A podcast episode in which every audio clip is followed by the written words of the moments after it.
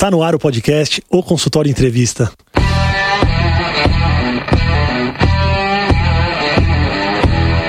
Bem-vindos, eu sou Daniel Kruglenski, médico, cirurgião do aparelho digestivo e entrevisto especialistas em diversas áreas que vão nos ajudar a crescer na carreira, melhorar a conexão com os nossos pacientes e a se desenvolver na profissão.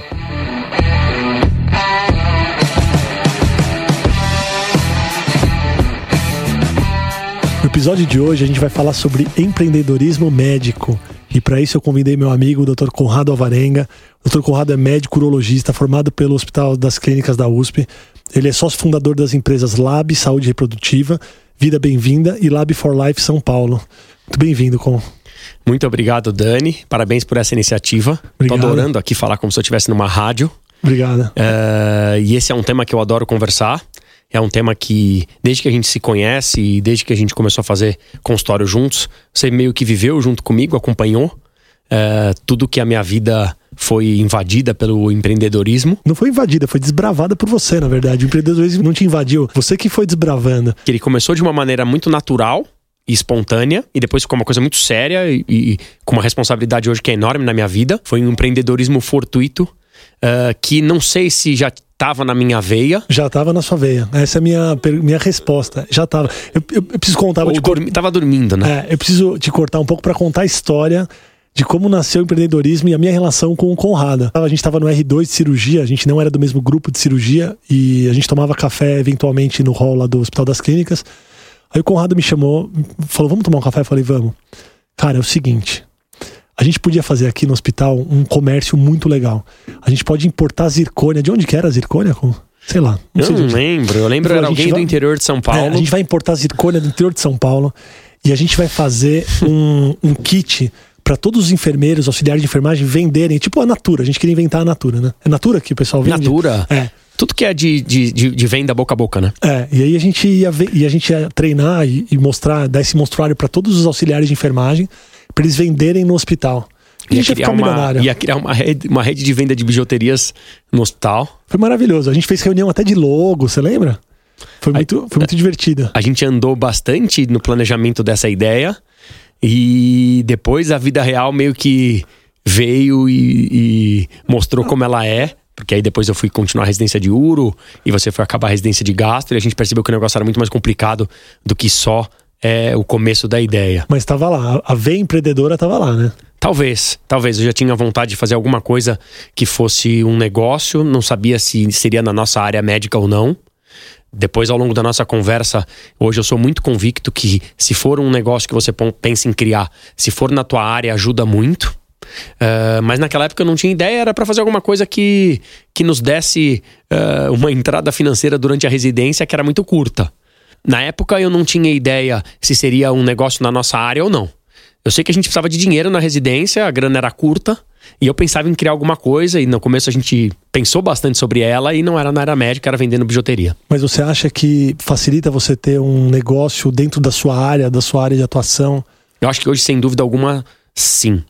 Seria muito difícil uh, eh, para uma pessoa não médica, só administradora, gestora, seja o que for, só empreendedora pura, sem formação, uh, atuar em negócios que são muito verticalizados. Então, hoje me ajudou muito ser da área médica, ser da área da saúde, para militar nesses negócios que a gente milita. Você acha que é possível a pessoa empreender e continuar sendo médico ao mesmo tempo? É, eu acho que é totalmente possível, vai depender é, de cada escolha e de cada renúncia que você vai ter ao longo do caminho e de quanto você vai querer administrar que cada uma das atividades vão consumam do seu tempo. Se você relaxar a tendência da nossa vida médica é que ela passe a consumir cada vez mais. E, eh, e, o contrário é verdadeiro. Se você começar a relaxar no sentido de que você vai se expor cada vez mais ao empreendedorismo, ao teu tempo, ao negócio, ele vai acabar comendo tua vida. Tem uma história muito legal, Dani, uh, do Ricardo Sayun, que é fundador da ReHap, que um dia ele percebeu que não dava mais para fazer as duas coisas, porque ele tinha dedicado muito tempo ao consultório, em paralelo ao negócio. Ele é fundador da ReHap, aquela loja de brinquedos. E ele é pediatra. Ele era pediatra, só que ele relaxou e continuou se dedicando só ao consultório e pouco tempo ao negócio. Um dia o negócio estava completamente desequilibrado e aí ele teve que migrar no caminho inverso e abandonar o consultório. Mas acho possível sim, é, é um desafio diário de, de dimensionamento e de organização de tempo.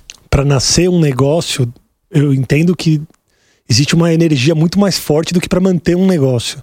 Então você que participa de quatro, cinco empresas você precisou abdicar um pouquinho do Conrado urologista no nascimento dessas empresas? Como que foi? Como que você conseguiu lidar com isso e também com a família e com outras coisas que não só negócio e trabalho? Sim, mas acho que pegou uma fase da nossa vida onde é, a gente tinha uma clientela pequena, um movimento de consultório, de clínica e cirúrgico mais calmo, menor.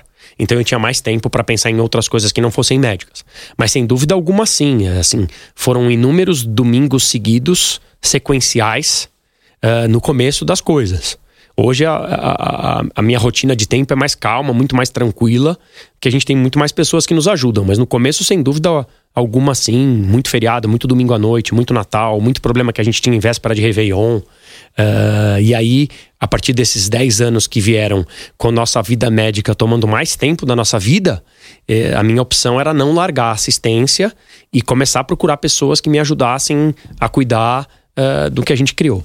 Esses passos que você deu você acha que eles foram muito mais planejados ou por paixão? Não, foi totalmente fortuito, sem planejamento nenhum. Eu acho que a nossa bijuteria que a gente tentou planejar no R2 teve muito mais planejamento do que a primeira ideia que eu tive que podia se transformar num negócio. Acho que vale lembrar que a gente tem dois tipos muito clássicos de, empre de empreendedorismo, né? Um fortuito, uh, vem uma ideia por causa de uma demanda que você nem imaginava que existia, e existe o empreendedorismo com planejamento de um, dois, três, quatro anos antes de você criar algum negócio, um negócio muito mais profissional. Uh, a nossa primeira ideia foi de uma demanda que a gente tinha, que era muito da minha área, e que essa demanda depois pôde se transformar numa gama, num portfólio de produtos e numa primeira empresa que começou muito pequenininha. Então foi totalmente fortuito, foi por acaso. O mercado precisava daquele produto, era da área de saúde, era da área de urologia e era da área de fertilidade que eu queria fazer. E aí nasceu. Como que você se virou no começo para dar uma cara de grande para um negócio que era pequeno? Porque você se posicionou com o público premium desde cara. Sim, sim. E premium e com um atendimento muito boutique, customizado, alfaiate. Como era isso no começo? Tem. E, é, é, o começo era engraçado, porque a gente precisava parecer premium grande quando a gente era completamente vazio e tinha um caixa praticamente vazio. Então a gente conseguia, com comportamentos engraçados até, parecer que, que éramos cheios. E no começo acho que a gente enganou bem, desde que a gente tinha, tivesse um produto de qualidade. Claro. É, mas tem, sabe, uma coisa que me lembra isso quando você fala é que também foi interessante começar a ser investidor e com capital pequeno, porque a nossa responsabilidade também era menor. Não era algo que, se não desse certo, abalaria muito as nossas vidas. Era algo que, se não desse certo, na época a gente perdia o valor de um carro, Uh, mas não tinha dinheiro, capital por trás, plano, é, necessidade de, de mostrar resultado, business plan, é, gente calculando o nosso DRE. Então, o fato de ter sido fortuito e de a gente continuar trabalhando e tendo é, entrada financeira da carreira médica também fez a coisa ser sempre mais leve. Porque no começo a gente não tinha o imóvel, a gente alugava, no começo a gente começou com poucas pessoas e as pessoas já eram sócias. Então teve essa vantagem também de não, conseguir, de não começar com investidor, não começar com capital. Eu gosto da história que você conta do, do atendimento 24 horas. Só telefônico. que, aí, só que a gente, exato, a gente vendia atendimento ou consultoria 24 horas, na verdade era eu. A gente é, cobrava escanteio é, jogava a bola para a área, cabeceava e era o goleiro também. Então a gente limpava sofá depois que o cara tinha coletado espermograma, a gente trocava lençol, a gente atendia, a gente fingia que a gente estava cheio e não estava cheio. A gente uh, habitualmente falava para os pacientes que tinha conseguido um encaixe, mas o laboratório estava vazio. Até que o movimento começou a engrenar e crescer uh, depois de muito, de, de muito papel comercial e de tentativa de divulgação da marca. Agora, a qualidade do que vocês faziam, isso acho que era imprescindível, né? Você realmente pode fazer todos os papéis da clínica, fazer um atendimento, falar que tá cheio, tá vazio, mas a qualidade da, do, do, congelamento do, do esperma e da manutenção, isso aí não dá para abrir mão. É, a qualidade e a gente surfou muito no começo uh, das buscas por serviço no Google. Então eu lembro muito bem que a gente pegou um ano de 2009 é, que a, a busca por aquele tipo de serviço que a gente oferecia, ela era um território ainda totalmente inexplorado no Google. Então a gente tinha muito cliente vindo de Google, muito cliente vindo de AdWords, muito cliente vindo de pesquisa de internet, de Facebook na época, uh, que nos ajudou bastante. Mas sem dúvida alguma o produto tinha que ser bom, tinha que ser ágil. Uh, mas eu acho que a gente surfou muito a internet. Você chegou a fazer algum curso de formação de empreendedorismo e gestão? Acho que não. Depois, Dani. Depois, quando a gente começou a precisar uh, entender melhor uh, todos os tipos de marketing, entender o que, que era remarketing, entender o que, que era endomarketing, uh, a gente teve que entender mais de cada sub-área da empresa. E hoje, das empresas, a gente começou a ver a, a, sentir a necessidade de se aprofundar no tema. A gente precisou entender melhor de finanças, entender melhor de DRE, como calcular um business plan de ampliar o laboratório, uh, depois entender melhor da parte jurídica de, de comércio internacional, porque a gente passou a importar sêmen, depois entender mais de regulação, depois a demanda veio por, por, por mais. Por necessidade. Por, por necessidade de maior conhecimento em cada área. Mas eu diria que a gente não se preparou é, para começar.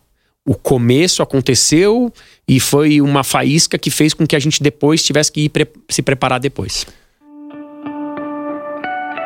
Uma pausa breve na entrevista para um recado muito importante. Se você curte o podcast, se você está gostando da entrevista, não deixa de seguir esse podcast. Então você vai clicar no botão seguir, seja no Spotify, seja no Apple Podcasts ou no SoundCloud, e você pode também compartilhar os episódios com seus amigos. Se você tiver dúvidas ou sugestões de convidados, pode mandar no Instagram arroba o consultório evento e eu vou me esforçar ao máximo para trazer sempre gente de muita qualidade para nossas entrevistas. Agora vamos voltar para nossa conversa esses aprendizados que vêm com os erros, eles são muito grandes, né? E eles marcam. Você tem alguma história, algum exemplo de alguma coisa que vocês quebraram muito a cabeça e que virou uma lição para vocês? Ah, muitos, muitos. Mas o principal é, foi que os nossos erros, onde a gente dimensionou é, o tamanho de alguma inovação, ou de uma compra, ou de um crescimento que era. que depois a gente percebeu que foi maior do que as nossas pernas, foram erros importantes. Uh, mas a gente errou demais em todas as áreas, eu acho, até aprender. A gente errou na área trabalhista, a gente errou na área uh, jurídica com contratos, a gente errou na área de regulação, a gente errou na área de relação com a Anvisa, a gente errou em todos os campos. E mas sobrevivemos depois de cinco anos, onde 95% das, dos novos negócios fecham, né? E mas foi muito erro. Hoje a gente erra pouco depois de 10 anos a gente erra pouco porque a gente é muito conservador, porque os sócios continuam a trabalhar como médicos. E quando a gente percebeu que o negócio poderia ficar maior do que a gente con conseguiria cuidar atuando como médico, a gente recuou e deixou do tamanho que está. E eu me lembro bem que a possibilidade de ficar maior era se a gente começasse a ir para outras cidades, ampliar, é, vender a marca, franquear. Isso ia começar a nos estressar e a nossa carreira médica. E quem participa dos negócios gosta muito do, da assistência e da carreira médica. E, e também, em paralelo, uh, embora a gente continuasse na carreira médica, ninguém mais conseguiu ficar na carreira acadêmica.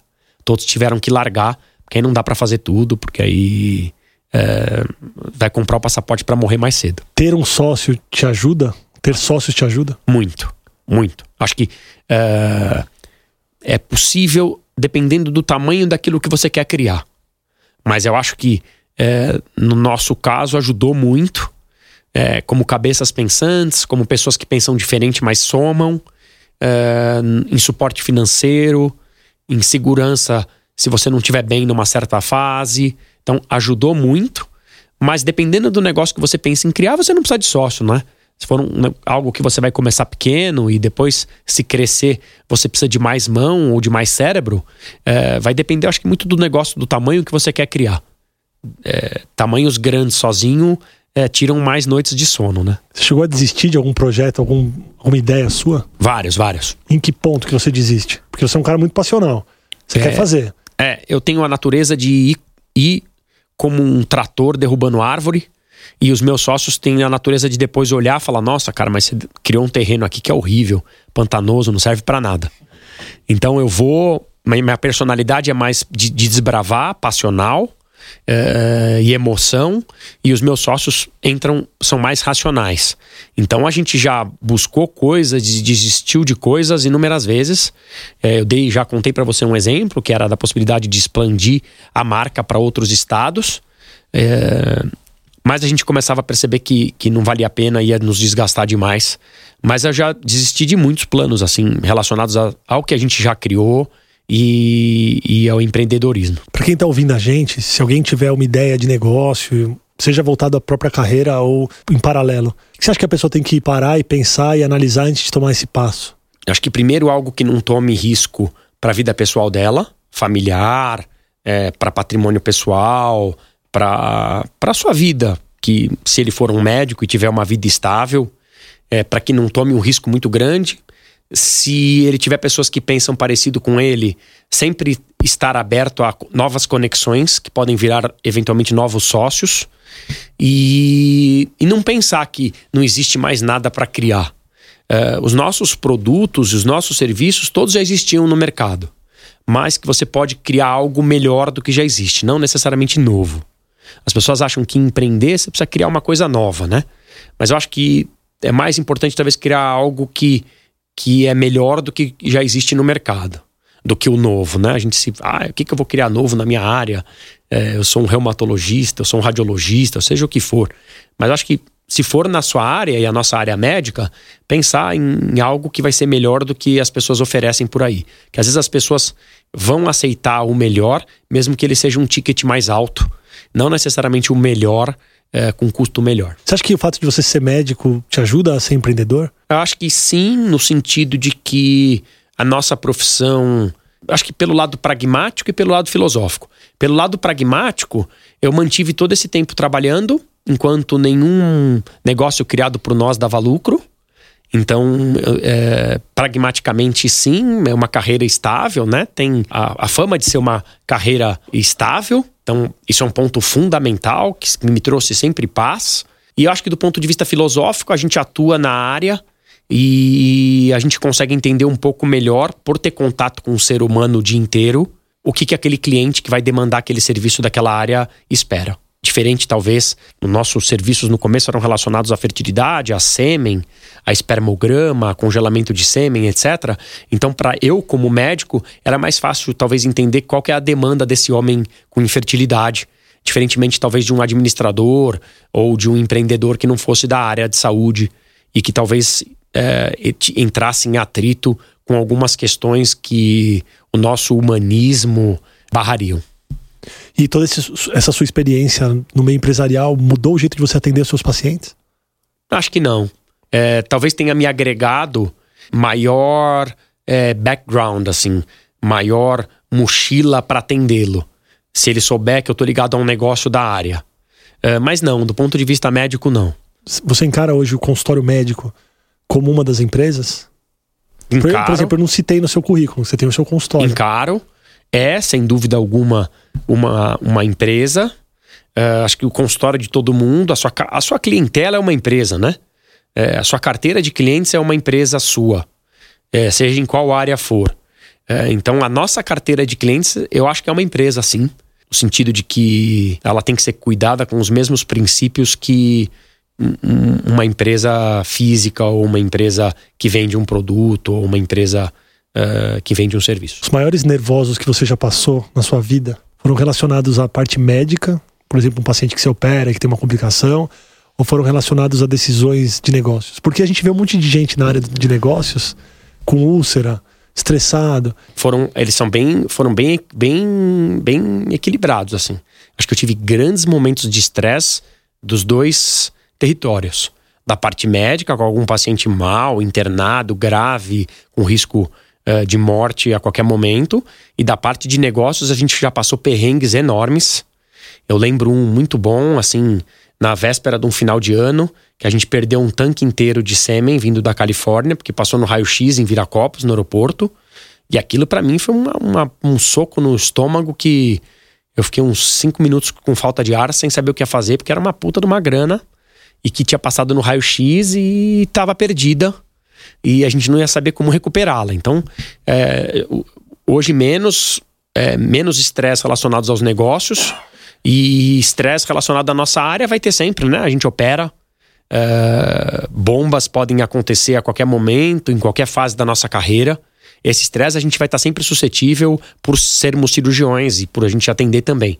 O negócio, a tendência, acho que, como a gente é muito conservador, é que o estresse eu venho percebendo que vem diminuindo com o tempo. O que, que você faz para diminuir seu estresse no seu dia a dia? Tem tempo para você fazer uma atividade de lazer? De... Ah, acho que hoje as duas coisas principais são. Uh, primeiro, as que eu faço só para mim, né? É, dormir é fundamental, eu preciso dormir de 11 horas da noite às 6 e meia da manhã. E agora, depois que eu fiz 40 anos, que me ajudou muito, é atividade física com alguém me enchendo o saco para fazer duas a três vezes por semana. Eu não consegui fazer isso até os 40 anos, e de 40 anos para cá, agora tem uma pessoa lá às 7 horas da manhã no meu prédio que me incomoda para eu descer para fazer. Agora, as que não são só para mim, é, aí elas são mais filosóficas, que aí são uh, o quanto é importante estar perto da, da, da, da Nádia, dos meus filhos, quanto é importante tomar aquele momento para viajar, etc. Mas acho que uh, isso empreendendo ou não, né? Alivia nosso estresse só como médico ou como médico que empreende. O principal, se eu tivesse que escolher dois como médico que empreende, e que também vale como médico normal, é dormir. A necessidade de horas que eu tenho fixas para dormir. Fico muito estressado quando não consigo dormir essas horas e atividade física. Que eu consigo hoje. Legal, é, eu acho muito importante alguém bater na porta e falar, vamos lá fazer atividade. Senão, às vezes a gente não faz. É. Sempre você vai achar alguma coisa mais importante. E também ter aprendido a falar não com uma maneira mais fácil do que eu tinha mais dificuldade para falar não há cinco anos, talvez. Hoje eu falo mais não, bem mais tranquilo do que antes. Para você falar o seu não, você respira um pouco antes de dar a resposta? Como que você ah, consegue A primeira sensação que vem no meu coração. Ah, você pode fazer tal coisa terça de manhã? Não, não, não, não posso. o que vem no meu coração, não. Então, ah, você, você consegue gravar podcast sexta-feira, quatro da tarde? Não consigo, Dani. Então, e se vem no meu coração a sensação de que, ó, eu vou conseguir, ok, ok. Não aquele, ah, eu vou, eu vou conseguir, e começa a gerar aquele estresse que te remói porque você aceitou aquela coisa e você já tinha que falar não de cara. Não, não consigo. Terça de manhã não consigo. Terça de manhã é o dia que eu faço atividade física, que eu levo eles na escola, etc, etc. E eu consegui falar não pro, pra vida acadêmica, né? Que a gente não faz mais, nem eu, nem você. Sim. Que tomava tempo e hoje se falassem, você quer voltar para fazer? Quanto que é? Ah, terça, quinta de manhã, sexta tarde. Não, não consigo. Eu já, a primeira sensação que vem no meu coração, eu já falo não hoje muito mais fácil. Não, não dá, não consigo, não, me desculpe. Eu acho que eu já sei a resposta, mas você se arrependeu de algum não? Desses nãos que vem do de ah, dentro? poucos, poucos. É. Poucos. A maioria das vezes esse não que vem de dentro é o Ele não tá que certo. você tá certo. É. é. É isso. Se você pudesse falar com o Conrado de 15 anos atrás, e aí esse Conrado pode ser algum ouvinte aqui do podcast, qual que, qual que seria a sua dica ou a sua conversa com um médico jovem que está se formando, que tem uma cabeça empreendedora e que tem aí mil ideias fervilhando? Ah, converse com o maior número de pessoas possível. Eu era mais, eu, mais ressabiado, assim, de me conectar, de me oferecer, de me jogar para cima das pessoas. Então, tente desenvolver esse seu lado de conectar com as pessoas. E se você não for tomar um grande risco, que você gosta de empreender, é, vai, vai tentando. Tudo que você for pensando, vai tentando, vai errando, vai dando errado, vai dando errado, vai dando errado, vai dando errado, mas você tá tentando. Legal. Ou como se alguém quiser procurar, te procurar, tirar dúvidas, ou, ou, bater um papo com você, onde eles podem te encontrar? Você quer deixar suas mídias? Então, no LinkedIn é o meu nome mesmo, Conrado Alvarenga, e no Instagram é doutor.conradoandrologia. Obrigado, viu, Com? Queria agradecer sua presença. Eu que agradeço e essa sua iniciativa dos podcasts não deixa de ser um empreendedorismo também, que para lembrar a definição do empreendedorismo é a gente tentar criar uma coisa que seja que melhore a, a vida das pessoas em algum aspecto e é muito mais interessante você vir no carro dirigindo 40 minutos ouvindo uma coisa interessante. Obrigado, Com. Valeu. Obrigado. Muito obrigado por ouvir o podcast de O Consultório. É uma honra ter você por aqui e eu te espero no próximo episódio.